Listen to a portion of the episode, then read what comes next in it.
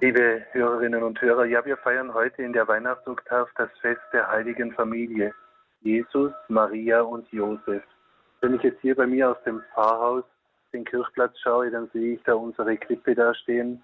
Mit, wir haben so eine große Krippe mit Figuren, die auch in, von der Gemeinschaft von Jerusalem, diesen Schwestern, die das, die das machen. Und da schaue ich jetzt gerade hinaus und sehe Maria, Josef und das Jesuskind in der Krippe liegen.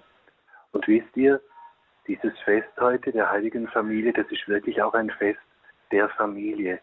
Und wir müssen, so scheint es mir manchmal, den Familien erklären, wie groß und wie schön und wie erhaben ihre Würde ist, auch die Sendung der christlichen Familie.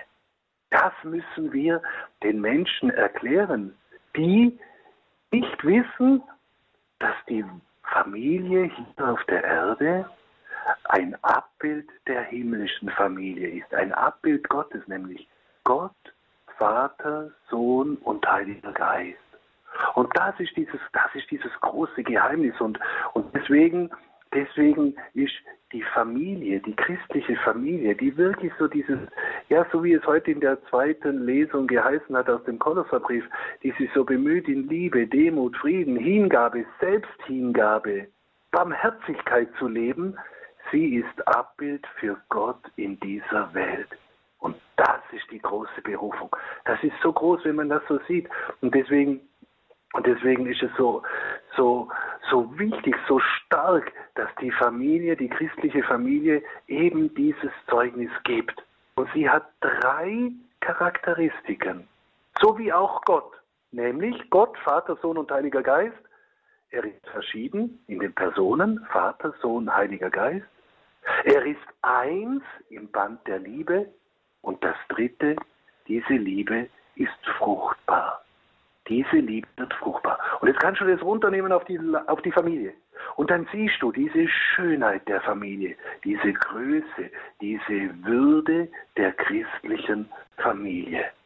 Und manchmal, liebe Hörerinnen und Hörer, da habe ich mich gefragt, ja, wie, an was erkenne ich eigentlich so eine christliche Familie? Wie erkenne ich sie? Ja, an den Kindern? Klar, logisch. Nicht an der Anzahl der Kinder unter Umständen. Nein, das ist nicht unter Umständen sondern ich erkenne eine christliche Familie auch daran, wie man miteinander umgeht, wie man die Liebe untereinander lebt. Und das ist so groß. Das ist so groß. Und das, liebe Freunde, das muss uns unterscheiden von allen anderen. Das muss uns einfach, da müssen wir in dieser Welt Salz der Erde, Licht der Welt sein. Das müssen wir sein, indem wir die Liebe leben. Und zwar diese selbstverschenkende Liebe. Einer an den anderen die eine an den anderen. Ich habe jetzt in ein Zitat gelesen, vielleicht finde ich das jetzt so ganz schnell auf die Schnelle, ein Zitat gelesen von Johannes Paul II.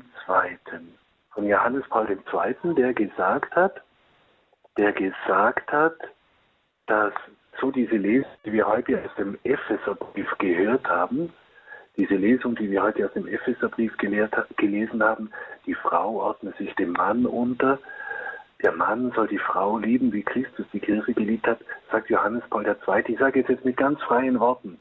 Man, man, man darf, ich bin versucht zu sagen, schreibt er, zu sagen, dass dieses, die Frau ordnet sich dem Mann unter, dass das gleichzusetzen ist mit, die Frau lasse sich von ihrem Mann lieben und erwidert dann wieder diese Liebe.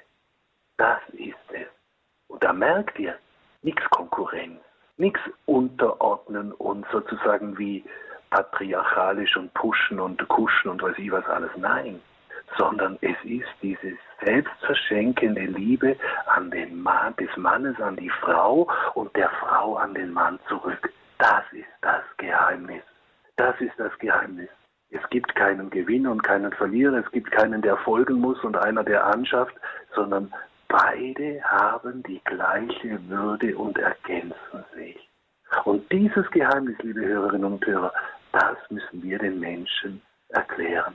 Das ist das Geheimnis Gottes, der selbstverschenkende, selbstverströmende Liebe ist. Boah, das lässt, das lässt einen nur staunen. Das lässt einen nur staunen. Und so wollen wir an der Krippe stehen, staunend und Gott jetzt um seinen Segen bitten. Der Herr sei mit euch. Und mit deinem Geiste. Und so segne euch alle und beschütze euch alle, der allmächtige Gott, der Vater, der Sohn und der Heilige Geist. Amen. Amen. Viele Grüße.